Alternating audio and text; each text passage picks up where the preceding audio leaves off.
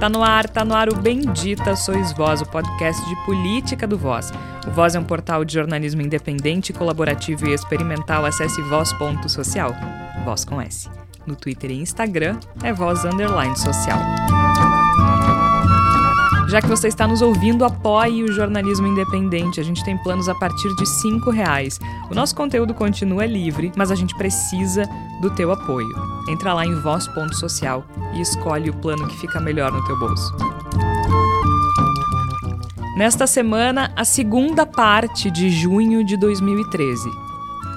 E sim, talvez uns 50 centavos ou 20 centavos sobre um julgamento aí. Na semana passada a gente falou sobre o impacto de junho de 2013 na política e na sociedade brasileira. Dez anos depois a gente está ainda aqui discutindo o tamanho daquele ciclo de protesto. Foi horrível? Foi maravilhoso? Fez bem? Fez mal? Bom, aí tu volta uma casa e ouve o episódio da semana passada que ficou maravilhoso com uma entrevista com o professor Marcelo Cunha Silva, do programa de pós-graduação de Sociologia da Universidade Federal do Rio Grande do Sul. Hoje, nesta segunda parte sobre os 10 anos de junho de 2013, sobre os 10 anos das jornadas de junho, uma pauta um pouquinho diferente. A gente vai falar sobre as nossas experiências, porque temos aqui três experiências bastante distintas sobre aquele momento. Vem com a gente que está começando mais um Bendita Sois Vós.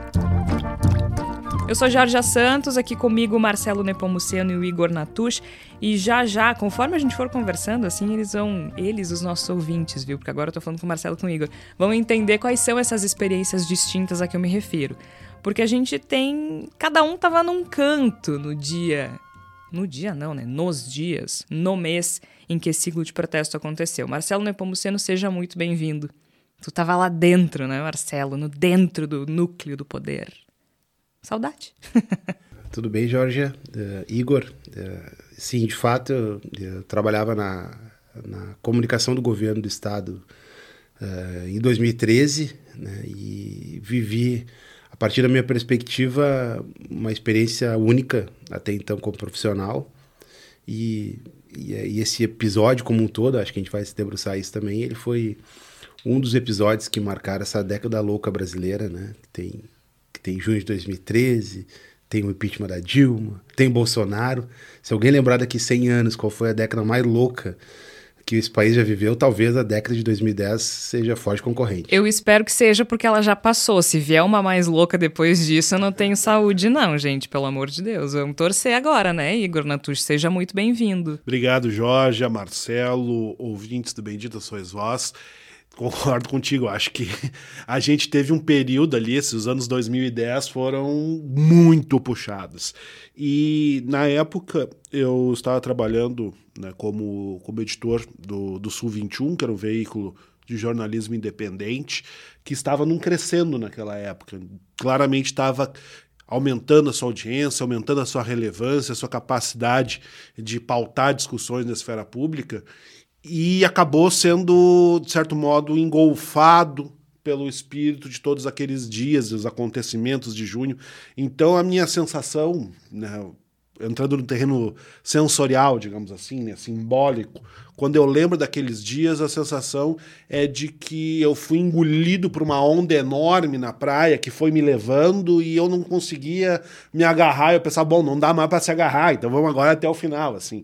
Então foi um, um período que muito mais me levou para as coisas que sou hoje do que exatamente qualquer outra coisa. Não foi inspiração, ele foi um empurrão para que tudo que acontecesse depois, assim. Então tem uma camada quase quase filosófica 2013 para mim. Ah, para mim sem dúvida. Eu com, compartilho dessa tua impressão porque para mim também foi isso, assim.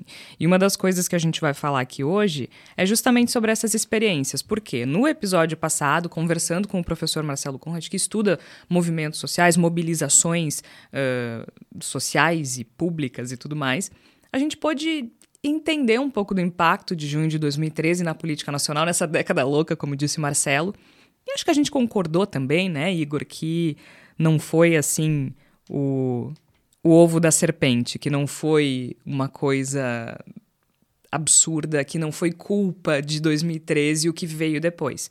Mas a gente também concorda que foi o ponto de virada, né? Que foi talvez o, o divisor de águas de um momento político brasileiro que perdura, de um momento político brasileiro que a gente ainda tenta entender, que a gente ainda tenta decifrar, para o qual a gente ainda olha, que a gente ainda vive, talvez, né? Pelo menos as consequências desse momento político. Só que voltando 10 anos, a gente também tem visões uh, de lugares muito diferentes. E é isso que eu queria compartilhar hoje com os nossos ouvintes, porque isso também dá uma ideia da dimensão do impacto do que foi aquele ciclo de protesto nas vidas dos jornalistas brasileiros, das pessoas do Brasil de maneira geral. E, claro, tentar entender as nuances daquilo também, né? Especialmente no caso do Marcelo, porque o Marcelo fazia parte uh, da equipe do governo do estado, onde os protestos começaram. Aqui no Rio Grande do Sul, houve também toda uma discussão, né? Porque afinal de contas houve brutalidade policial, mas era um governo de esquerda. Como é que a gente acomoda isso dentro das nossas expectativas?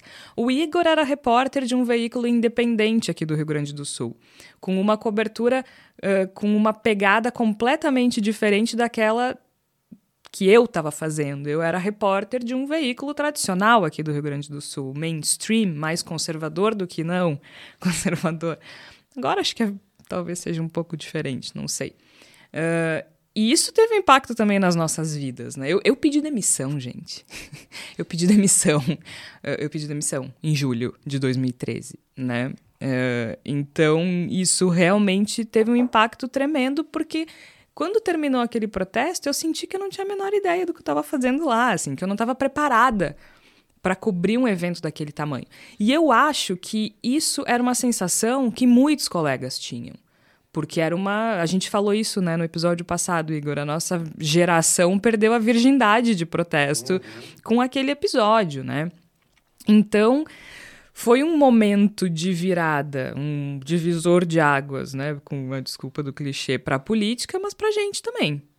Agora, eu queria começar com o Marcelo, porque eu não sei se. Eu não lembro de ter ouvido dez anos depois uh, essa visão de dentro, assim, de como foi estar dentro do governo no momento em que aquele ciclo de protestos eclodiu porque a gente sabe como era estar tá do lado de fora, a gente acompanhou também, mas como é que foi estar tá no, no, no, centro disso, assim? É claro que em Brasília isso tem uma amplificação diferente, mas os protestos de 2013 começam aqui, no Rio Grande do Sul, e tu tava no, tu era parte do governo Tarso, governador Tarso Genro. Como é que foi, mano? Qual é a tua primeira memória daquele momento, daquele ano, daquela loucura? É, então, acho que a primeira, uma, uma das lembranças que eu tenho muito claramente era de era de estar ali na frente do na frente do palácio, né? É, eu era diretor de jornalismo da, da, da Secretaria de Comunicação do governo e tinha sido designado ali pelo, pelo governador e pelo secretário, que era o João Ferrer, para fazer o gerenciamento, basicamente, da comunicação de trincheira do governo naquele período, né? Comunicação de trincheira, eu falo, eu tinha que estar ali na linha de frente ali do, do palácio, lidando, uh, tentando fazer a comunicação, estabelecendo a comunicação com os comandantes que estavam ali das operações da brigada naquela, na, naqueles momentos em onde ocorriam os protestos, né, as manifestações, todas elas elas uh, terminavam em frente ao palácio, né, com episódios uh, de violência, né, e, e, também fazer uma mediação com os jornalistas que ficavam fazendo a esse jornalismo de trincheira também, ou seja, o, o, Igor não, o Igor lembra muito bem, ou seja, os jornalistas todos acompanhavam as equipes conforme as suas pernas, né? Elas acompanhavam, destacavam equipes para acompanhar desde o início da mobilização, outros em determinados pontos, outros em frente ao palácio. E eu tinha essa tarefa de fazer essa costura, de, de alguma maneira estabelecer um fluxo uh, transparente de, de informação do que estava ocorrendo ali do ponto de vista do governo. Então, a minha primeira memória é realmente é, é o, a, que, a mais marcante é a gente também está ali, próximo ali à igreja, na, naquela, naquela sala, naquela entrada lateral do palácio, os cavalos alinhados, a polícia, os processos chegando e pedra voando. Eu, eu É nesse esca- momento da pedra voando que alguém fala, deu ruim? Ou em que momento em que momento alguém, e aí se tu puder dizer quem, se não puder tudo bem, a gente também entende. Em que momento alguém disse, bah, isso Não, isso é maior, isso é maior, né? Isso, É, isso eu, é... não, não, eu, eu não, não consigo localizar pessoas assim, mas eu lembro que no- nos momentos onde o- a, a, a, a ficha cai, né, foi quando realmente ah, começa a ter os vandalismos nas ah, em porta de banco, em lojas, né? Aí se percebe assim, "Oh, isso aqui tá diferente e vai ser obviamente vai ser cobrado uma reação, a opinião pública vai cobrar uma reação por parte do governo. E aí e aí é normal, tá? Eu tô, o que eu tô dizendo não é uma crítica, é, eu acho que é uma constata- constatação geral de todos os governos. Todos os nenhum governo do país, dos governos estaduais que tiveram que enfrentar, e o governo federal também, sabiam exatamente como lidar com aquele perfil de, de é protesto. sabia. Onde né? todo mundo especulava sobre as origens, todo mundo especulava onde vai, que se tinha uma mobilização geral. Ah, então, eu lembro, tenho, tenho na memória, assim, nas reuniões estratégicas que eu pude acompanhar, eh, de uma série de palpiteiros vindo Uhum. todo mundo. na volta do governador, algumas opiniões mais pertinentes, outro- outros ah, viajando, né? Mas é isso, eu acho que isso ocorreu nas salas de crise de todo, de todo, é? de todo o país, né? E tu, Igor, qual é a tua primeira memória da, da- da- assim? Tá, não vai me dizer fevereiro. O Igor falou, o Igor falou antes da gente começar a dizer assim: ah, minha primeira memória é fevereiro, os memória é de da junho e passagem. fevereiro. É. Mas, mas não, assim, eu tô falando assim, a tua primeira memória dessa coisa do, do tipo, porra, isso aqui, isso aqui é diferente, isso aqui é, né, assim, aquela coisa grande, gigante. claro, não vou, não, viu. vou, não vou falar de fevereiro, tá? É, o, o Igor, a primeira memória de junho não, dele é do não, início do não ano. vou falar, mas eu, hum, eu faço isso quase como uma- um, um, disclaimer, para usar um inglês des- desnecessário, né? um pedido de desculpas, por assim dizer, porque como o Sul 21 acompanhou esse ciclo desde muito cedo, né, ele boa parte das memórias que envolvem esse, esse momento ficam um pouco misturadas na minha mente. Então, para mim é difícil, né, como repórter, porque tá, eu era editor do Sul 21, mas o Sul 21 era uma equipe de sete pessoas, então eu era repórter também, né? Ah, dentro desse processo Onde é que eu já vi uma situação em que todo mundo faz tudo? É editor, é repórter, é Pois, colunista. pois é, né, Jorge? Eu não sei.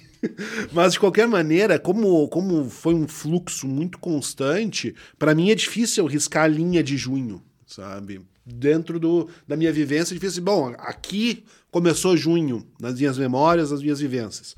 Mas eu acho que um dos, um dos momentos que me fez entender que tinha ah, de certo modo virado o fio, mas dizendo com mais palavras, que tinha deixado de ser um protesto por aumento de passagem, para impedir aumento de passagem, e tinha virado uma outra coisa que era indefinível naquele momento. O octo. Ai, desculpa. Piadinha interna de gaúcho. O octo era outra coisa. mas que tinha deixado de ser um protesto pelos 20 centavos, pela questão do, do transporte coletivo, tinha virado uma outra coisa que ninguém conseguia definir. Foi uma das manifestações que eu acredito que foi no começo de junho, mas posso estar equivocado, porque parte dos pro- protestos ele tinha a tendência de querer terminar ou querer se dirigir para a sede da RBS aqui, no, aqui em Porto Alegre. Né? E era feito um esquema muito forte de segurança por parte da, da brigada e do, do- das forças policiais de modo geral para que não chegasse até lá.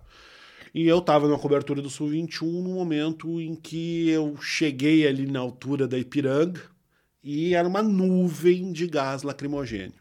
né? Era tão prevalente aquela nuvem, tão enorme, que era simplesmente impossível desviar dela. Não dava para correr para lá, para cá, colar. Era impossível. Então, eu tenho a lembrança de ser engolido por aquela nuvem. né? E aí, obviamente, os efeitos todos que o gás lacrimogêneo provoca, e que depois de um tempo, a experiência me ensinou que caem consideravelmente, deixam- se tornam bem menos intensos, mas naquele momento ainda não- eram bem intensos.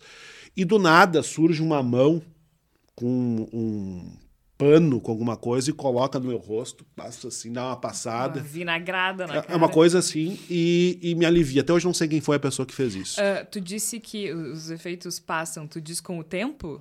Não. Ou naquele momento não, não, tu, tu- tu- não tu- sabe tu- que tu vai passar em Não, tu seguida? desenvolve resistência. Ah. Depois de algum tempo, o gás lacrimogêneo. Gás lacrimogêneo. Tô de boa. É, deixa de fazer efeito. Mas, de qualquer maneira, e quando eu saio daquilo e começo a me recuperar, eu penso. E aí é por isso que eu digo que a primeira lembrança que eu tenho, eu penso, não é a mesma coisa. Isso É aqui, óbvio. isso aqui, isso É aqui, outra coisa. Isso aqui, isso aqui, isso aqui não é mais o que era antes. Sim, é a violência que, que, que te estabelece a, a quebra Isso, da, da exatamente. leitura. Assim aconteceu comigo, aconteceu É, contigo em outra exatamente. dimensão. Não, tipo, tu tem, tu tem violência anterior a junho? Tem. Tem. Mas, é o diferente. nível da coisa, quando chega naquele patamar, é tudo muito mais extremado. E aí eu me lembro que eu pensei volume, que. né? O volume de pessoas, assim, porque protesto, de, de uma forma ou de outra, a gente sempre acompanhou, assim, né? Eu me lembro de um, meu, minha primeira semana na Rádio Guaíba como estagiária. E aí o MST estava fazendo uma mobilização na Zona Norte, bloqueando uma, uma estrada, assim. E eles estavam. Eu tô, tô rindo com respeito, mas é porque eu. Imagina o meu desespero, entendeu? Estagiária, assim, primeira vez cobrindo qualquer coisa. E eu cheguei lá, eu não sei se era lá pras bandas da Baltazar, lá pra cima, nem sei por que, que eles estavam lá, não me lembro. Mas era do, do MST. E eu cheguei e eles falaram comigo, ah, assim, super solícitos, né? Até porque eu não era da RBS, então tava tudo bem.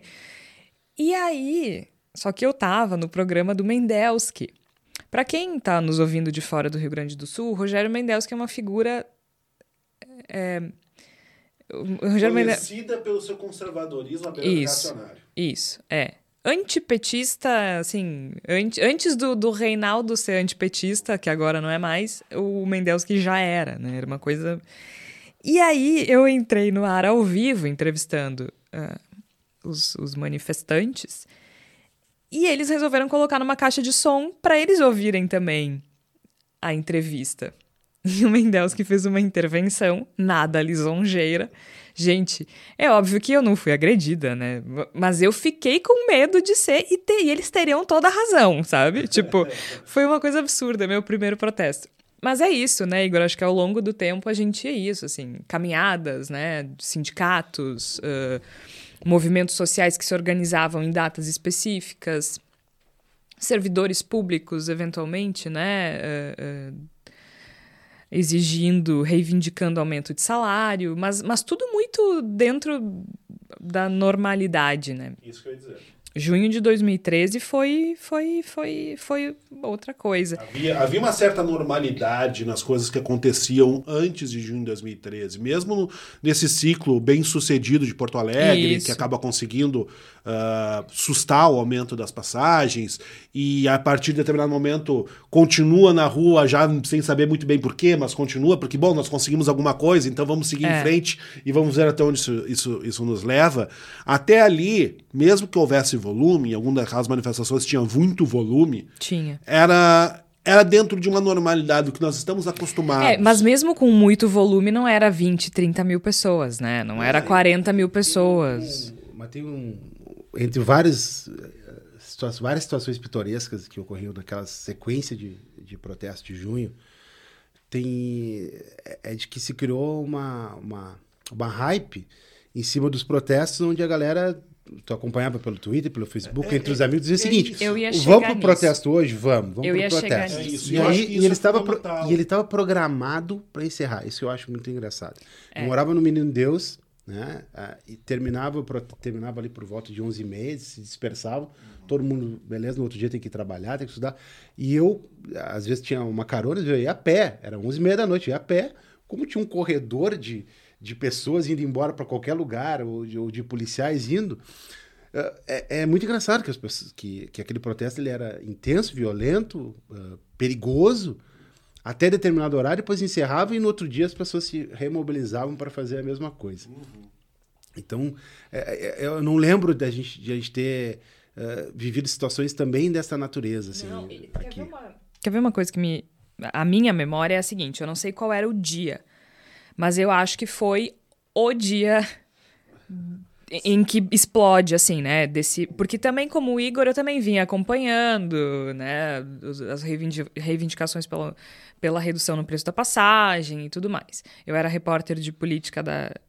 Não, não estava mais na editoria de política, eu acho. Era repórter da Rádio Gaúcha. eh, E eu não estava escalada para cobrir porque eu trabalhava de manhã. Então, os protestos aconteciam no final da tarde ou à noite. Então, eu não cobria os protestos, eu cobria o after, né? Eu cobria o, o dia seguinte.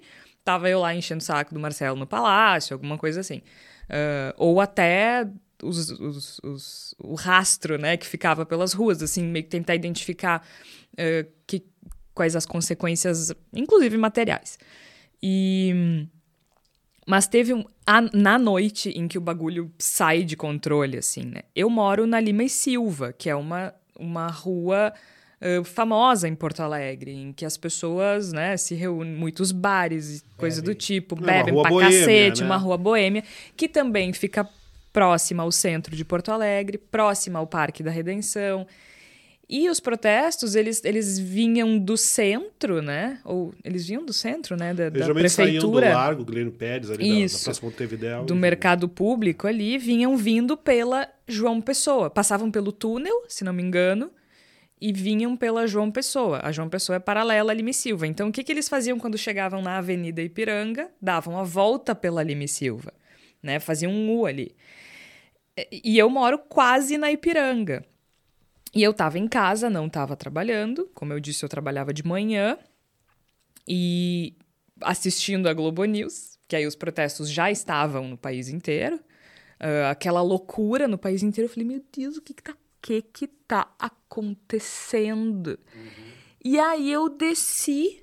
Um, quando eu vi que começaram a entrar na Lime Silva, eu desci do meu, do meu apartamento e fui olhar Bem, eu parecia uma velha, assim, né? Aquelas velhas que descem pra ver o que, que tá acontecendo. Era eu e as velhas, vizinha. Olhando e tal, eu disse, caralho, o que, que tá acontecendo aqui? Não sei o quê. Nisso, vem uma colega minha de faculdade. Me pedindo ajuda porque ela não tava conseguindo é, respirar direito por causa do gás. E aí eu disse, entra, entra. Botei ela pra dentro de casa, assim, ela descansou um pouco, ela tava muito, muito assustada. Ela e o namorado. E e ela dizia, cara, tá muito a fuder. Assim, Meu, tu, tu não consegue respirar, o que que tá acontecendo, assim. E eu percebi que o, os colegas que estavam fazendo, eles estavam mais próximos de onde estava a polícia. E aí eu notei que tinha uma lacuna ali. As pessoas que estavam passando pela minha frente não tinha nenhum colega acompanhando. E aí eu peguei meu telefone e desci. Liguei para a redação, botei meu crachá no pescoço, depois escondi. Porque não sou trouxa. É, como eu não tava, não tinha sido escalada, eu guardei o crachá. E eu fiquei ali no meio da galera, assim. Um, só que até por estar tá no meio da galera e não estar tá atrás da polícia, uhum. um, eu fui meio kamikaze, assim, porque aí eu fui indo na direção da é, polícia. Tu foi, tu foi Sul 21 naquele dia, né? Eu pedi demissão uma semana depois, né? Sim. Eu fui na semana. Eu, eu, fui, eu, eu fui na direção da polícia, eu tava com, com o telefone e eu avisei, ó, me liguem, assim. Só que teve um momento em que eu uh, tava no ar e eu, não, eu precisei, eu não conseguia mais falar, né? Porque aí, eu, aí o gás tava muito forte não não não vi nenhuma nenhuma boa alma me, me deu um paninho com Sim. vinagre.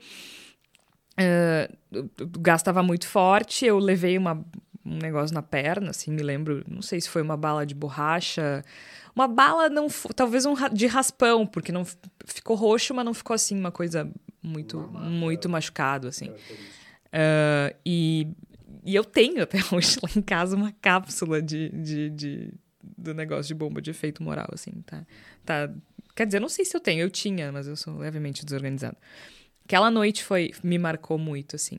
E me marcou porque no dia seguinte, aí de manhã, eu fui fazer a, a ronda pela cidade e eu falava em rastro de destruição, eu usava essa expressão, e eu falei em vândalo, e eu falei em vandalismo. Não é errado, né? Não é tecnicamente errado, mas aquilo me incomodou enquanto eu falava sabe? Aquilo me incomodou enquanto eu falava. Porque eu, eu sentia que tinha alguma coisa que não estava fechando. E eu não, eu não sabia o que era, porque eu não sabia o que estava acontecendo. Eu não entendia o que estava acontecendo. E eu acho que pela primeira vez na minha profissão, é, eu, eu, era, eu era muito jovem, óbvio.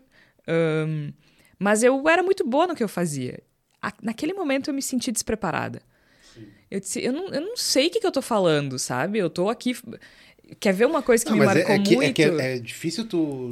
A gente tá falando de não dourar a pílula, né? Ou seja, tu, tu- ato de vandalismo é um ato de Não, é vandalismo. isso, mas- mas ao Ah, mesmo se, Se ele é tempo- justificado socialmente por esses motivos, é uma coisa, né? Tá, mas essa eu não tinha essa clareza. Por exemplo, eu vou quer ver uma coisa que hoje olhando me deixa com vergonha, porque eu nunca ouvi o que, que eu falei naquele dia. Eu não sei o que, que eu falei, eu não fui ouvir.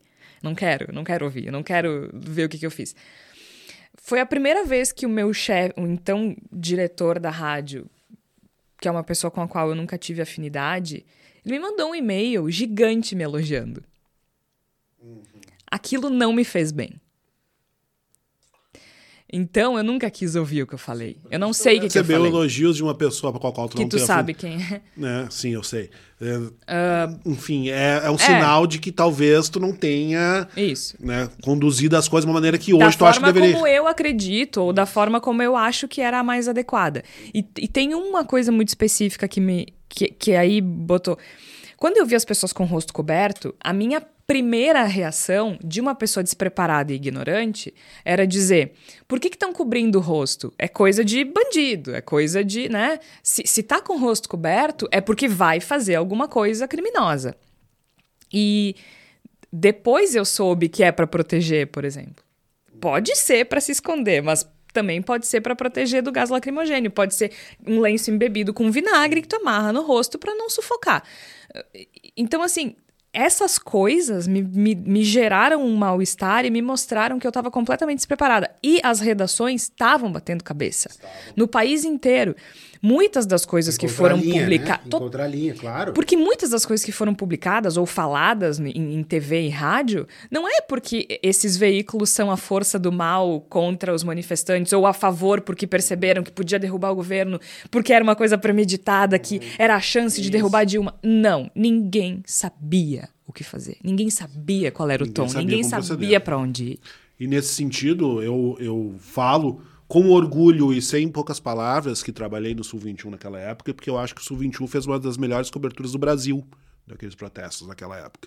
E eu falo isso com tranquilidade, porque eu acho que naquele momento nós tivemos a felicidade, enquanto veículo, de ter feito esse trajeto, de ter acompanhado esse, esse processo todo e não saber, porque nós não sabíamos, ninguém sabia o que estava acontecendo. Mas a gente estava talvez um pouco mais até educado, talvez se possa dizer essa palavra. A gente estava um pouco mais sensibilizado e compreendia um pouco melhor os elementos que estavam em jogo. E aí eu acho que teve uma decisão editorial que foi tomada pela gente, na qual fui um dos, do- dos pontos decisivos para que ela acontecesse, no sentido de que nós ah, não faríamos de maneira nenhuma cobertura de gabinete, digamos assim. Não teria gente fazendo minuto a minuto, não teria né, gente ah, fazendo uma, uma cobertura de fora, ligando para o governador, tal, o que, o governador está achando. Nós vamos, nós vamos colocar toda a equipe dentro dos protestos. Né? Volta para a redação todo mundo, a gente faz um coladão ali, publicamos o que aconteceu e a partir daí depois a gente trabalha. Eu acho que isso nos deu uma perspectiva, e aí eu volto para o que a Jorge estava falando, por isso que eu mencionei o São 21 no meio do caminho, porque realmente todos ah, os repórteres e tal costumavam estar junto com a linha policial. A gente não, a gente estava no meio do povo. E eu acho que isso nos dava um ponto de observação muito interessante, muito importante naquele momento. Então, é claro que, que quando se está no calor das coisas, tu se emociona também, tu te deixa levar pela, pela aquela barragem, aquela, aquela, aquele fluxo emocional, e às vezes tem que segurar muito a onda. Eu me lembro que eu tinha que, às vezes eu tentava segurar a onda dos meus colegas, porque às vezes eles se emocionavam um pouco, e talvez às vezes eu mesmo tenha me emocionado algumas eu me vezes. emocionei várias, sabe? mas eu também não sabia por quê. É, É, muito louco. E aí é que muito tá. Eu acho que mesmo nós que estávamos numa posição privilegiada naquele momento para fazer a cobertura dos- do- daqueles protestos, nós não sabíamos o que era que tinha que aquilo tinha se transformado. Eu acho que o, a grande linha de corte, eu acho que o grande momento que faz a gente falar de antes de junho de 2013 e junho de 2013, me parece que o grande denominador comum é quando tu já não consegue explicar mais o que está acontecendo. Porque antes era bom, nós temos um protesto. Che- Chegasse alguém perguntasse, tá, Igor, que, que tu tá indo fazer? Ah, tô indo cobrir um protesto pro, que pede para ser impedido o aumento de passagens no transporte coletivo, que é criado por movimentos sociais, o Bloco de Lutas, que criou uma um, junção de movimentos sociais com essa pauta. E aí, depois de determinado momento, tá, o que, que tu tá indo cobrir, Igor? Não sei a partir de, dessa questão dos pontos de vista, né? O, o, governo Tarso era uma das coisas que ele acho, primeiro fez, conseguiu constituir rapidamente, eu acho também pelo, pela, pelo perfil e, e, e, pelo perfil de pessoas que estavam lá montando o governo, foi, foi um dos primeiros governos eu acho que montou uma mesa de negociação, digamos assim, com, com o chamado bloco de lutos, ou os grupos, os grupos se organizaram. Então, conseguiu rapidamente construir um ambiente de discussão com aqueles grupos. Isso não impediu, por outro lado, que os, que os processos uh, cessassem Seguisse, ou diminuíssem. Eles seguiram. Então, esse foi um elemento aí que eu queria contar um pouquinho a história, porque foi muito importante e é um, um elemento uh, chave até hoje de, de, fragilidade, que foi a questão da violência, né?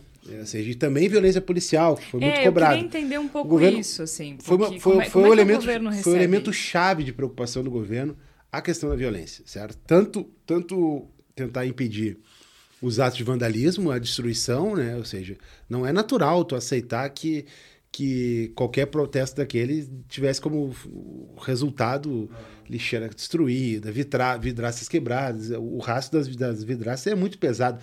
E para quem está do ponto de vista onde é eu tava, estava no governo, tu ter diariamente, ter que acompanhar a reposição na opinião pública de que o governo não fez nada para combater isso, é muito pesado.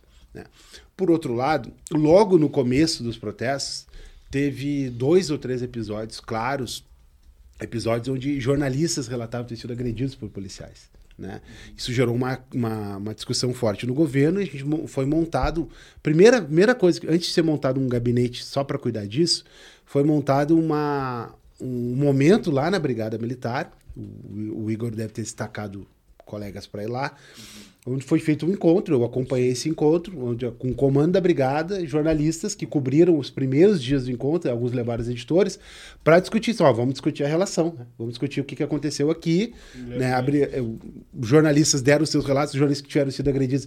Uh, deram seus relatos porque aconteceu, a brigada deu a sua, o governo, né, vou usar governo, deu seu relato e ali se, se pactuou meio um procedimento, ó, para aumentar a possibilidade de vocês não, não sofrerem nenhum tipo de, de não ficarem expostos à violência, gás lacrimogênio, as balas de efeito moral, né, e tal, tem uma polêmica sobre bala de borracha, mas a bala de efeito, uh, de efeito moral, uh, vamos estabelecer que sigam o, o, pelotão, sigam aquele, aquele corredor, Sim. o corredor de, que é um corredor de segurança, que enfim, tu, tu, tu diminui. E sem dúvida era mais seguro, bem mais seguro. Sem dúvida era mais seguro, né? Ou seja, e aí o que, eu, o que ocorreu? O gabinete, além disso, eu fui destacado para acompanhar uma reunião que ocorria diariamente no, no centro de comando da, da, da, Secretaria de Segurança, onde estavam lá o secretário de Segurança, que era o Ayrton Michels à época, o comandante da brigada, que era o coronel Fábio Duarte Fernandes,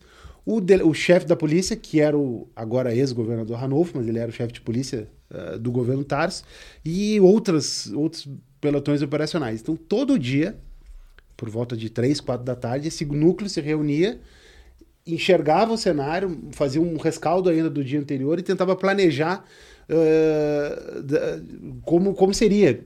Sei lá, tinha um setor de inteligência que acompanhava lá, uh, desde a movimentação do Facebook, é como o, o, o negócio caminhava. Então, assim, o governo fez um esforço, estou tentando não ser chapa branca, mas é impossível, estou falando, estou dando a visão do governo, né? Uh, tentou de todas as maneiras criar um ambiente para que aqueles protestos caminhassem do ponto de vista de segurança e de estragos o mais seguro possível. Mas assim, uh, uh, conforme o relato do Igor da sua primeira imagem, Uh, é uma zona, era uma zona conflitiva, uh, começou a ter, para além do, das manifestações organizadas pelo Bloco de Lutas, outros grupos que a gente não sabia as suas origens, neonazistas, black blocs, fascistas, a gente não sabia bem o que, que era. Bom, e aí se criou uma zona de segurança que, bom, é, existe, existia a polícia ostensiva para exatamente para isso. Não, e, e corroborando, de certo modo, o que tu estás dizendo, Marcelo, quando eu digo que o ponto de, de a fronteira é o não sei, né? Isso também se refere às pessoas que estavam lá. Chega um determinado momento, eu como repórter estava sempre ali com aquelas pessoas, eu conhecia boa parte do, do pessoal que puxava as manifestações. E chegou um momento em que eu não conhecia mais ninguém. Né, em que, sendo que, usado, isso, essa reflexão. É, e uma coisa que a gente tá. falou até com o professor Marcelo na semana passada, que é uh, a gente ainda, na academia, tem muita dificuldade de rastrear uh, em que momento ou qual é o grupo que puxa a, a, ala das direitas, né, que a gente chama. A gente tem muita dificuldade. Não se consegue, que... tu não sabe da A gente conhece que o movimento tal existia, a maioria nasceu ainda em 2007, tipo, eram organizados, então não foi uma coisa espontânea, foi uma coisa muito bem articulada. Mas não, tu lembra que não tinha assim, quem tu vai entrevistar do bloco de luta? A gente sabia. Sim. Acho que tava o Lucas até. Né? Ah, quem vai entrevistar do não sei o quê? Da, de, de, quem tava lá com bandeira verde e amarela, não sei o quê. Não, não tinha. tinha, não, não sabia. sabia. E, e, e, surge, surge a partir do momento em que os protestos continuam sem pauta. Eles continuam, depois se conseguiu, bom, conseguiu se sustar o aumento da passagem em Porto Alegre. Bom, acabou, né? Nós conseguimos. Parabéns, vamos abraçar, congratulações. Vamos fechou. fazer. Ó, fechou. Ganhamos. Isso, ganhamos, fechou. Mas não fechou, porque o, o bloco de lutas, as pessoas envolvidas, eles perceberam ali. Não, agora nós vamos pressionar por outras coisas. Faltou definir quais eram essas outras coisas. Isso. Né? Faltou, houve, houve e, eu não vou ser injusto com não, faltou fechar, faltou fechar a pauta. É, né? isso. Houve muitos esforços de, de, é de desconstruir uma um pauta. grupo e, né? e com, com, mais de uma pauta. Né? Isso. Assim, e não nem, é nem só nenhuma, mais de uma pauta, e, pautas que colidem. E nenhuma das outras pautas propostas tinha esse poder galvanizador que era o transporte público. Então não se conseguiu criar, se fechar uma pauta. Porque e mesmo aí, a Copa na, não era, né? Mesmo a Copa não era. E aí, como não tem uma, uma pauta fechada, começou a colar gente tudo que é lugar imaginável, trazendo as suas pautas. E aí aquilo virou um bololô gigantesco.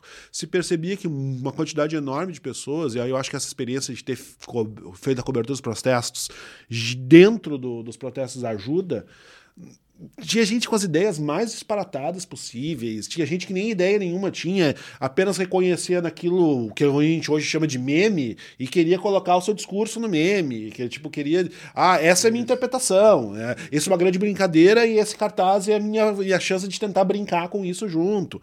Então tinha uma camada que era profundamente despolitizada e que aprendeu política ali na marra, que né, que desenvolveu seus primeiros, com, com, primeiros conceitos políticos ali na marra, levando bomba de gás lacrimogênio, correndo, fugindo da polícia, na marra, de qualquer jeito. E tinha gente que, de fato, percebeu ali, olha, essa janela está aberta, ninguém está segurando essa janela, vamos, vamos jogar nosso conteúdo por cima dessa janela. Começou a aparecer do nada gente de... Tinha uma PL que tinha, agora não me lembro o número da PL, mas tinha que era uma coisa que era um, uma espécie de lei contra a corrupção que estava sendo discutida na época, e aí tinha gente que aparecia, ah, está na hora de discutirmos a PL e tal e tal, que nunca foi discutida, nunca nada, mas era, foi uma tentativa que surgiu naquele momento. O que mais me chocou foi um, não, não lembro, não esqueço, uma tarde de protestos entre a jornalista de Brasília. Como é que está o protesto aí? A manifestação está, está muito intensa. só me olha. Muito democrática, Não sem partidos. Uhum. Muito democrática, Isso. sem partidos. Então, ela, o, conte, o é conceito dela. De que, Essa frase não, existiu. Muito democrática, sem partidos. Ai, ou seja, meu o conceito de que democracia, de que não ter partido é porque era democracia. Ah, é, e é, eu achei fantástico, fantástico. Eu não esqueço. Isso aí. E... Olha, o meu, quando o meu Alzheimer me pegar, eu ainda vou lembrar dessa frase. Eu não e, acredito. E, e surge, e, e, surgia muito essa, esse papo do ah, ah que era um, News. que era um discurso ah, que era um discurso que existia do, né, do povo unido por protesta sem partido. Essa era um grito de guerra. Que... E isso, e isso assim, no, no, no, no pré-junho, de 2013 não existia, não, não, existia. Surge em junho de 2013, junto com esse bololô de ideias, esse catatal de pensamentos e de oportunidades. Mas isso incutido, e, né? De que tem que estar sem partido, isso, porque, daí, porque, porque é, não deixa é, um discurso de enfraquecimento, né? Só é um que esse é um enfraquecimento discurso... ideológico da é, coisa É, só que toda. esse é um discurso que ganha Mas atração. Mas partidos aproveitaram. Claro, aproveitaram. Aproveitaram e ganha atração uh, rápido. Quem é. Vamos, vamos só muito rápido. É uma aqui, estratégia ó. muito eficiente para tu roubar Tá. um, de um. Que ano, que ano a gente tá falando? 2013, certo? Ah, Marcelo, governador Tarso Genro concorre ao governo do estado, concorre à reeleição em 2014, certo? Não vence, certo? Quem vence? Quem vence a eleição em 2014 aqui no Rio Grande do Sul? José Ivo Sartori. Qual era o slogan do José Ivo Sartori quando ele se elege? É mais ou menos isso, sem partido. Meu partido é o Rio Grande. Claro. Nem direita, nem esquerda, meu partido é o Rio Grande. E isso ganha uma atração absurda. E depois E- tentaria e- a reeleição com Sartonaro, sem partido. Não rolou, né? Fazer o quê? Acontece. Mas é que é, o lance do Tarso eu acho muito simbólico, porque o Tarso, gente, pra quem. Vocês, vocês com certeza, quem nos ouve aqui, sabe quem é o Tarso Genro, porque ele foi ministro. é, foi ministro da- da Justiça do Lula. Do Lula. Do Lula, ministro né? da Justiça E da, ministro, edu- da educação. ministro, ministro de alguma coisa. Mas, Da educação, e, e eu acho, um- também, um, tempinho, e depois ministro da E Justiça. teve um outro, primeiro do Conselhão, né? Acho que ele teve três, três ou quatro ministérios. Três ministérios. Mas ele, acho que o Brasil É, Lula. conheceu Lula ele Dilma, no. ele foi governador. Sim, é verdade, foi 2010, né? De. eh, o Brasil conheceu ele provavelmente ministro da Justiça, né? Sim. Pronace. É. Acho que é onde ganha Educação, uma. pra- pra educação, desigualdade. É, onde, onde ganha uma. Assim, enfim, o Brasil passa a conhecê-lo melhor. Por que, que eu tô dizendo isso? Porque o Tarso ganha em 2010 no primeiro turno. Foi a única vez que isso aconteceu no Rio Grande do Sul. Na história da democracia né, pós-ditadura militar, da democracia recente aqui no Rio Grande do Sul, foi a única vez que um governador ganha em primeiro turno. Então ele ganhou com uma votação imensa, uma votação muito expressiva. E não foi um governo que enfrentou muitos percalços, né, eh, Marcelo, até 2013, assim. É. E também 2013 acho que não foi um grande percalço Não ficou- não politicamente especialmente falando. marcado Foi só uma coisa 2013, assim. difícil de lidar. E, e é- eu acho muito sintomático que, que, que a pessoa que vence a eleição, claro que também até aquele momento o Rio Grande do Sul também não tinha reelegido, reeleito, reeleito ninguém. Foi agora a primeira vez com o Eduardo Leite, mas eu acho muito simbólico que a pessoa que, que, que vença o Tarso seja uma pessoa que, que venha com esse discurso. O meu partido é o Rio Grande, nem direita nem esquerda. Que surfe numa despolitização, né? Que, que é. Essa despolitização eu acho uma coisa com a qual a gente vai ter que meio que lutar para sempre, né? Porque a gente tem muito cristalizado na nossa sociedade a coisa da, da política como algo criminoso. Né, a política partidária como algo criminoso, assim. Então é uma coisa muito difícil de lutar, é uma herança bem complicada. Que também não é culpa de 2013, né? Eu acho que, de novo, é uma oportunidade. Se é um discurso que ganha atração na sociedade, é porque ele tá ali adormecido, latente, esperando para aparecer, É, né? não- eu não diria que, o, que, eh, que 2013, junho de 2013, tinha um vácuo de discurso. Pelo contrário. É ele uma tinha, janela de oportunidade. ele, ele né? tinha, ele Assim. tinha uma, uma, uma balbúrdia de discursos. Ele tinha uma. Uma, um, ex- um não um excesso, mas ele tinha uma super quantidade. Agora, querendo quase um neologismo aqui. Ele tinha uma super quantidade de discursos. E aí, a partir dessa, dessa, dessa profusão de discursos, não, não havia um que conseguisse se destacar muito em torno do, quanto aos outros. E aí se, se chegou a um dos rescaldos, uma das consequências em junho de 2013, que foi uma, uma ideia de meio de uma, uma despolitização orgânica, por assim dizer. Uma, uma, uma, uma, questão de ah, na política institucional não adianta. Não, e que eu acho que, funciona, que até não faz serve. sentido quando tu tem um país desse tamanho que, que falha em entregar serviço público básico, né, de necessidade básica. E aí entra, era uma coisa que entrou também naquele protesto, de novo, né, tu não tem, dentro da super quantidade, tu tem ali uma demanda por melhora nos serviços públicos que aparece bastante. Hospitais, educação, Isso. segurança, aí vira aquele, aquela coisa, assim, amorfa, né? Não, e uma coisa que 200 milhões de pautas vão ter em comum É pensar quem é o responsável por isso não estar acontecendo. Né? Se eu É. desejo alguma coisa, por que, que não está acontecendo o que eu desejo? É muito fácil jogar tudo isso pro governo. Não acontece porque o governo não faz nada. Não, mas e, e- e é isso. E aí tu olhar que, olhando o país, o governo tava. Era, era o governo do PT, vindo desde 2003, né? Já estava fechando uma década aí.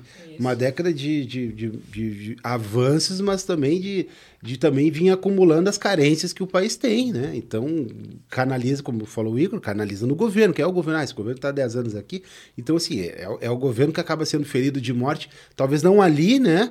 Mas ali começa. a- Uma pessoa que tivesse o 20 verdadeiro anos. Peraí, vai, eu ia dizer isso Uma agora. pessoa que tivesse 20 É. anos em 2014, tá? Ela só conhece Ela o só governo do PT. o governo do PT. Isso. E é uma coisa que, que acho que agora também faz sentido, né? Ela a bota gente o que é vê bom muito. e é ruim, ela bota ali. A gente vê muito jovem bolsonarista e não entende porque a gente associa a juventude a uma coisa progressista, né? É muito estranho ver um jovem conservador de maneira geral.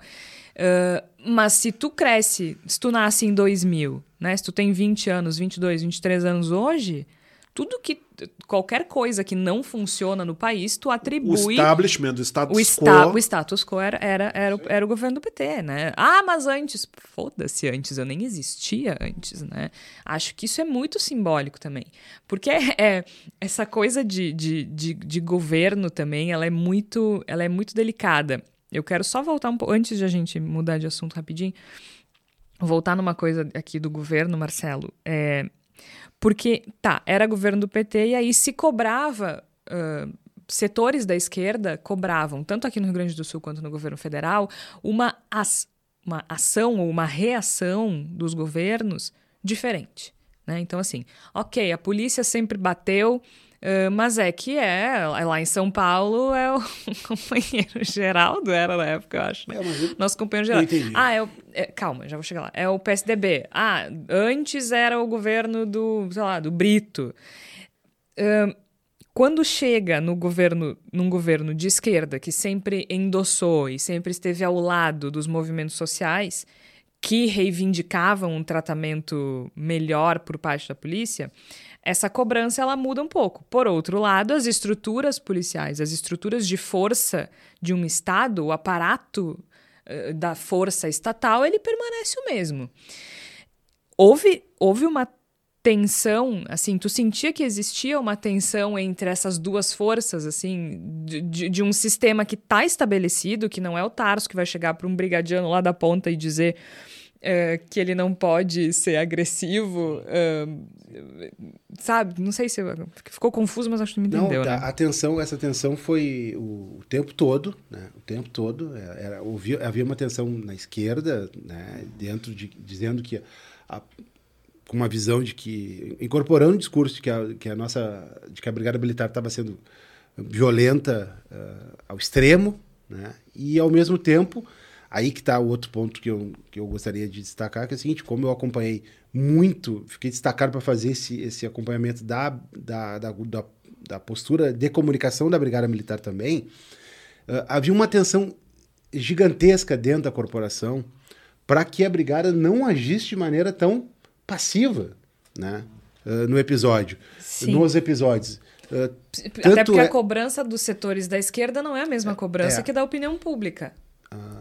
Porque assim, ah, é, isso, isso, isso eu falo porque eu acompanhava aquele, aquele, aquela linha de frente ali que ficava, aquele cinturão na frente do palácio, onde tinha aquela- aqueles tijolos voando lá e tal, e, e na cabeça dos- do, do policial, na cabeça dos cavalos, cavalo, vocês devem, quem conhece tem relação com, com, com o policial militar, o cavalo é um animal sagrado para um policial. É, e é assim, então então, tinha uma, essa tensão, Jorge, ela ocorria da esquerda, né? E ocorria de, de dentro da corporação, uma pressão muito grande em cima do, do comando para que, sei lá, mudasse a sua orientação para não seja tão suave, né? Isso, isso, isso como tem o quem, quem comanda a brigada militar é o governador do estado, né? Então isso, o governo, o Tarso jamais transcendeu isso e jamais permitiu. Ou seja, então, do, do ponto de vista da perspectiva que eu enxergava que era de dentro do governo, tinha uma tensão sim, mas a, jamais teria um tipo de autorização para fazer uma, uma, uma atuação mais repressiva, mais ostensiva nisso. Não, não, não, não, não acredito que tenha tido. É só porque realmente acho que as pessoas têm expectativas diferentes com relação, É, tem né? visões, tem Conforme. visões diferentes. eu, eu sempre pensava, eu dizia o seguinte, quando tinha aquela tensão assim, não, mas ah, especialmente a discussão sobre a, a agressão, Sim. a, a jornal- ah, o jornalista diz, foi na rádio e disse que foi agredido, assim, olha, quem, se ele foi agredido, ele foi agredido, ponto. É Sim, uma, sim. essa é uma não discussão.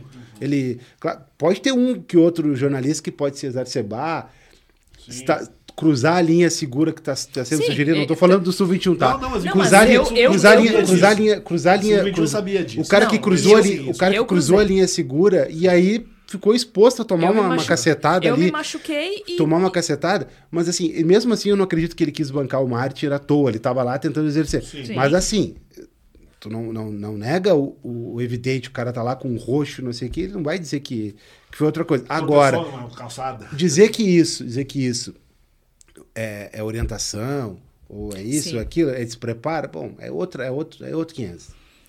É, agora, eu acho que essa, essa é uma cobertura, agora falando do ponto de vista jornalístico, né? Para mim, para mim foi muito simbólica sob muitos aspectos, assim. Eu, eu como eu disse, eu, eu estava desconfortável, não sabia exatamente por quê. Para mim foi um momento de virada super importante. Eu, eu tinha uma chavezinha no cérebro muito acostumada. Eu- Eu já conversei bastante com o Marcelo sobre isso, porque eu era repórter de política da Rádio Gaúcha, o Marcelo era assessor do governador, a gente conversava todos os dias por questões profissionais, mas a gente acabou ficando amigo e acabava conversando sobre outras coisas.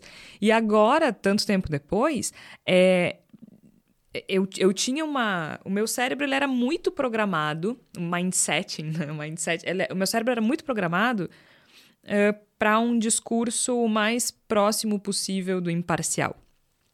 E era um momento político que era muito mais fácil fazer isso. Vamos falar a verdade, era muito mais fácil tu, tu fazer uma cobertura sem se posicionar, sem deixar escapar, né? Assim, neutra até certo ponto, porque vocês me conhecem, sabem que eu não acredito em imparcialidade ou neutralidade, mas uma cobertura performance. objetiva. Dá pra fazer uma performance de neutralidade. Não, não, e uma cobertura, né? Objetiva ali, feijão com arroz. Foi bom, bom e velho feijão com arroz que na- não compromete. Era fácil, porque se a gente fosse tomar uma cerveja no sábado à noite e alguém dissesse eu vou votar na Dilma e a outra pessoa dissesse eu vou votar no Serra, tá tudo bem.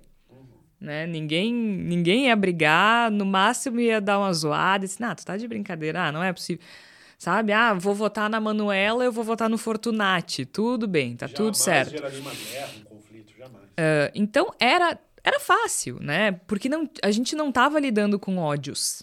É óbvio que o período de campanha ele ficava sempre intenso, né? Mas assim, a gente não lidava com ódios de maneira geral. Então era mais fácil de fazer esse tipo de trabalho. Eu acho que em 2013 isso começa a virar um pouquinho a partir de 2013 para mim, né? Aí eu tô falando de mim. Porque aí eu percebo que eu tô despreparada para fazer uma coisa e eu e que ali o feijão com arroz do do qual o meu derrubou o celular. E aí o feijão com arroz que o meu cérebro sabia fazer eh, do ponto de vista e feijão com arroz do ponto de vista ideológico, porque o meu trabalho era muito bom, tá? Não era feijão com arroz. Mas assim, o feijão com arroz do ponto de vista ideológico já não me servia mais. Que as coisas que eu estava falando a partir da, da programação do meu cérebro não me serviam. Não, não faziam sentido para mim. E a partir dali eu começo a, a ficar desconfortável com essa necessidade de performance imparcial, com essa necessidade de performance neutra. Não faz sentido falar sobre esse evento a partir de um ponto de vista neutro, porque a gente não sabe nem o que, que ele é. Né? Eu, eu não posso fazer isso, assim. Aí vem um segundo momento que é mais pueril, né? Defender vidraça. Aí começa assim, tá, vamos falar do que, que é importante aqui. Uma questão- Ah, eu acho complicado quebrar a banca de revista do senhorzinho. Ô, Jorge, mas será que Mas o, a- será que o, o programa já está indo na metade para o final, então não vai ser essa, mas essa janela eu vou abrir. Abre. será que o jornalismo ah, teve a essa crise que tu teve interna? Eu acho será que, o que- jornalismo, eu dez anos depois, faz- consegue fazer, quando, quando tem grandes Acho- mobilizações, você acha Ah, que eu acho consegue que fazer uma reflexão dessa natureza? Eu acho que não, não tão Deixa eu superar o profundo. isentão, assim, sabe? Eu acho que não, não, não dessa natureza do ponto de vista da neutralidade, mas do ponto de vista de. Eu noto uma mudança na cobertura jornalística depois de 2013 com relação a mobilizações. Uh, eles seguram um pouquinho. Tipo assim. Ah, tá o protesto na rua, vamos lá! Não. Isso não acontece mais. Peguem os celulares e vão, e aí, conforme está acontecendo, vai escrevendo, vai reportando. Isso não acontece mais. E eu acho até que o 8 de janeiro foi um exemplo disso. Para, respira, olha. Ah, pois é, mas os, os, mas os, acamp os acampamentos é uma forma de, de mobilização. Eu achei trágica a É, mas é diferente. Sim, é uma forma de mobilização, mas não, a gente não está falando de, de confronto físico. A gente não está falando de uma de 20, 30 mil pessoas. Acho que não precisava de CPMI, de, de atos, se o jornalismo tivesse atuado. Pode ser, pode ser. Da não, maneira como deveria, ou, ou, sei lá, como se esperava nos acampamentos. Eu acho que sim. Durava 20 dias. É que eu acho que aí. Mas aí foi um equívoco diferente, sabe? Eu acho que. Eh, sabe por quê? Porque eu acho que foi um erro de entendimento. Não, eu não acho que foi uma coisa deliberada. Mas seu erro de entendimento é mais ou menos a crise que tu teve em 2013. Sim, eu não estou entendendo o que eu estou falando. Ok, porque na, é que eu acho que levaram tudo na palhaçada, sabe? É engraçado ver esses malucos ali na frente. É. Ninguém levou a sério. Eu ah, acho que é um pouco, é uma chave e, um pouco e diferente. E tem uma questão de tu ter um governo golpista, né? É. é tem o, o, um objetivo o, o, cenário, o cenário político de tu ser governado por um golpista em potencial também influencia no modo como tu vai trabalhar na redação, como é como tu vai direcionar a cobertura. Eu acho que também esse elemento pesa.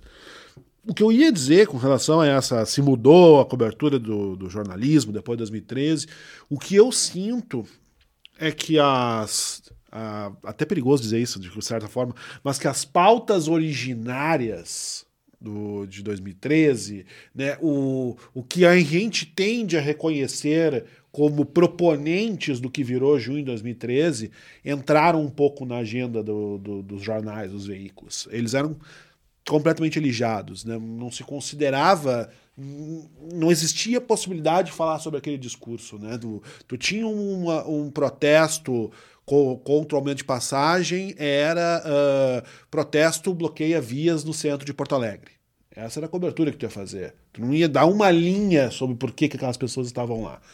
Né? E eu percebo que houve essa, essa mudança. Eu acho que entrou no, na, na agenda, na, agenda na, na preparação de pauta, inclusive, entrou um pouco esse tipo de discurso e essa necessidade de, de expor esses discursos divergentes. Isso não estou dizendo, ah, melhorou, ficou bonito, ficou melhor, mas eu acho que isso entrou. Eu acho que é, talvez não de, seja a única coisa próxima de um aprendizado que nós tivemos enquanto jornalismo com, com o que aconteceu em 2013, de reconhecer a necessidade da opinião pública de entender qual é a pauta, qual é a agenda, por que, que aquelas coisas acontecem e além do mero serviço. Isso eu acho que se modificou um pouco, sim.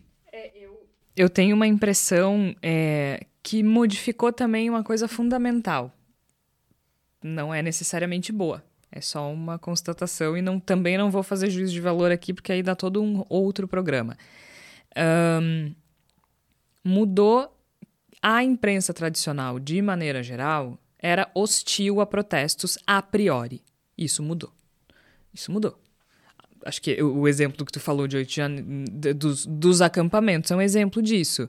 Passou-se, e a gente falou isso na semana passada, uh, o professor falou do ponto de vista da sociedade, eu acho que, que, que a direita agora enxerga o protesto como uma forma válida de fazer política, de novo, não, não, não acho que seja o caso de fazer juízo de valor. Antes não era assim. E eu acho que isso serve para a imprensa, principalmente para os veículos tradicionais. Aceita-se o protesto. Todos? Não.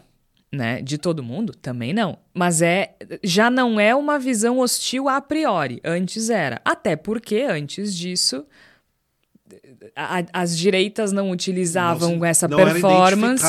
então, parte. assim, se era se existia um protesto, era necessariamente a esquerda, logo somos hostis. Era é, mais ou menos não essa é lógica. Não é a troco de nada que surge o. E isso também é uma consequência direta de 2013, começa a surgir os protestos no domingo. Sim, é, a gente fala isso semana, é, na semana passada. Que era, que era né? o protesto bem vestido, era o protesto limpinho. Não, dis- não é disruptivo, Não a família vai, é durante o né? dia, Então- é no domingo porque a gente trabalha, a gente não é vagabundo. Exatamente.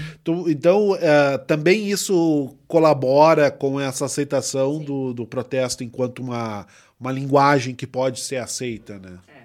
Mas é isso, né? Eu acho que essas nossas experiências também ajudam os nossos ouvintes a entenderem um pouco do que foram aquelas jornadas de junho, associadas, claro, à entrevista da semana queria passada, que tem uma análise última mais coisa, técnica. Diga. tá? Uma última coisa. Eu acho que a gente introduziu durante o, o nosso papo essa ideia de que o governo virou uma espécie de alvo óbvio dessas, dessas insatisfações.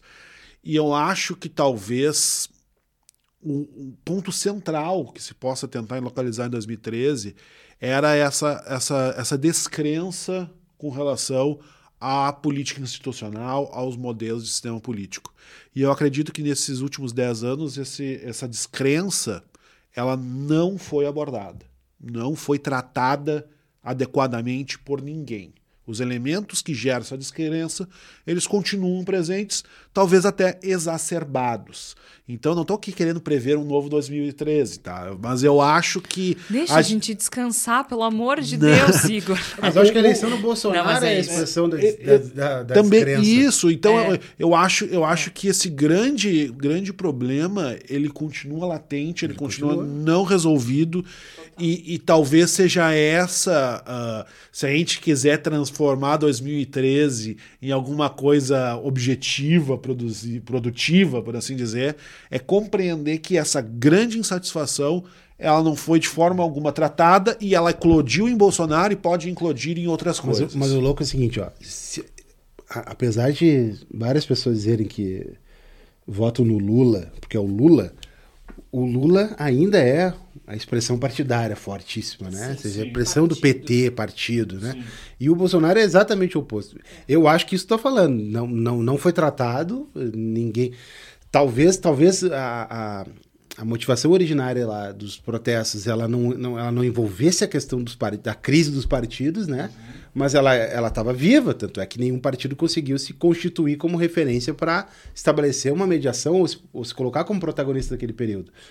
E isso passou 10 anos aí, o país teve, como eu falei da década maluca, o país teve outros assuntos para se debruçar, isso não se debruçou por isso, em cima disso. Então, ninguém sabe, né, Gente. Igor, se a gente vai estar com essa janela em aberta aí para o próximo período. É, mas é isso, 2013 ainda marcando a década maluca. Bom, eu pedi demissão, fui estudar confronto político na academia e o Voz nasceu.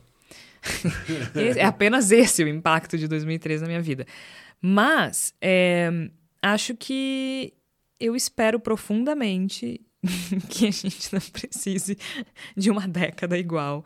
Eu preciso descansar, gente, pelo amor de Deus. Eu tô com 35 anos, entendeu? Eu não quero entrar nos 40. Essa, surtando. essa altura eu já deixei para os mais jovens. Não, Então, não. Pessoal, pessoal que está chegando É. agora no jornalismo com tesão lá em cima, que cuide dessa história, trabalhar com isso. Exaustivo, sabe? Linha de frente não, agora não. Semana passada eles assim, ah, olha só, tem um frila pra fazer aqui. Ah, legal. Cobrir a visita do Bolsonaro. Ah, meu. É, É, Se fosse 10 anos atrás, eu ia. Ah, vamos foi- foi- fazer foi- pergunta. Ai, não. foi a Tá- resposta. A gente tá num grupo Isso, junto, exatamente. né? Foi, a, é. foi a resposta que eu dei. Infel- f- Felizmente, eu não posso. É, felizmente não dá. Porque tinham me perguntado antes do grupo e eu fiquei, cara, assim, não, né? Aliás, falar em eleição do Bolsonaro, hein? Ai, ai. Cara, hoje é quarta-feira, dia 28 de junho. A gente achou que já podia dar, dar uma conversada sobre o resultado da votação no Tribunal Superior Eleitoral, que decide se Jair Bolsonaro fica ou não fica inelegível até 2030, mas resolveram fazer uma pausa e. E decidir isso na quinta-feira, dia 29. Então a gente aguarda, mas o relator, nosso querido Benedito, será o Benedito? O Benedito Gonçalves. Benedito ele... sois vós. Benedito sois vós. Benedito sois vós. É bom que já- dá mais um tempinho para gelar a cerveja, né? Preparar ali os. E a gente pode petiscos. fazer uma edição festiva do Bendita na semana que vem. Piadas à parte, assim, querem saber o que eu acho? Eu acho que ele tá é, querendo ficar inelegível, porque ele. Esse homem é muito fraco, gente. Ele, ele é- Não, tô falando muito sério. Agora parece. Querendo. Óbvio que ninguém quer sofrer uma derrota. Mas eu tenho a nítida sensação que ele não quer correr o risco de perder de novo. Ele não aguenta outra derrota. Ele, ele não é uma pessoa de muita fibra, né? Ele não é uma pessoa. Ele é emocionalmente frágil. A gente viu o que aconteceu depois da derrota de 2022. Eu acho que ele prefere não poder e ter e poder usar esse discurso de que é um grande injustiçado e, e tudo acho mais. Que, eu acho que também tem um elemento que é, talvez seja uma, uma ilusão da parte dele, das pessoas que os defendem, de que a situação pode acabar com a inelegibilidade. De que ele pode ficar inelegível e, é, e não ser preso. Isso, eu também tenho essa impressão. Ah, agora que ele já tá inelegível, a gente não precisa prender. Esse homem não dura um dia na cadeia, né? Pelo amor de Deus. Mas assim, Uh, eu queria muito. Sabe aquela, aquela situação que o Lula podia ter saído com tornozeleira e disse não, né? Vocês lembram disso? Sim. Ele preferiu ficar lá dentro. Queria ver se fosse com o, com o ex-presidente Jair Bolsonaro, como é que seria. Tem essa curiosidade. Podiam sanar essa minha curiosidade. Mas, eu acho que será sanada. É, vamos ver. Mas eu, eu, eu, eu acho que tem. Sabe eu, eu tô com essa impressão, e aí, gente, por favor, tá? Isso aqui é, não é uma, assim, uma análise técnica, são só as vozes da minha cabeça. Porque ele tá calmo demais, assim, não, não é muito compatível com aquele desespero que ele tinha, por exemplo, no pré-eleição, ou quando tinha uma alguma. Quando, quando se ventilava algum, alguma investigação com relação aos filhos. Ele, ele ficava muito descompensado e ele não parece descompensado com relação a essa essa inelegibilidade iminente, assim. Ele, ele parece tipo, ah, posso, né? Não, não preciso. E aí ainda tem a narrativa do mártir, do injustiçado e tudo mais. Ontem eu tava almoçando, tinha um cara ali. Nada, viu? Aquele cara lá. Falou, missão, missão dada, missão cumprida. Que, que é a história do Benedito. Que o Alexandre de Moraes pede para ele conduzir o Lula, né? Disse, a missão dada, missão cumprida. Nossa, parabéns.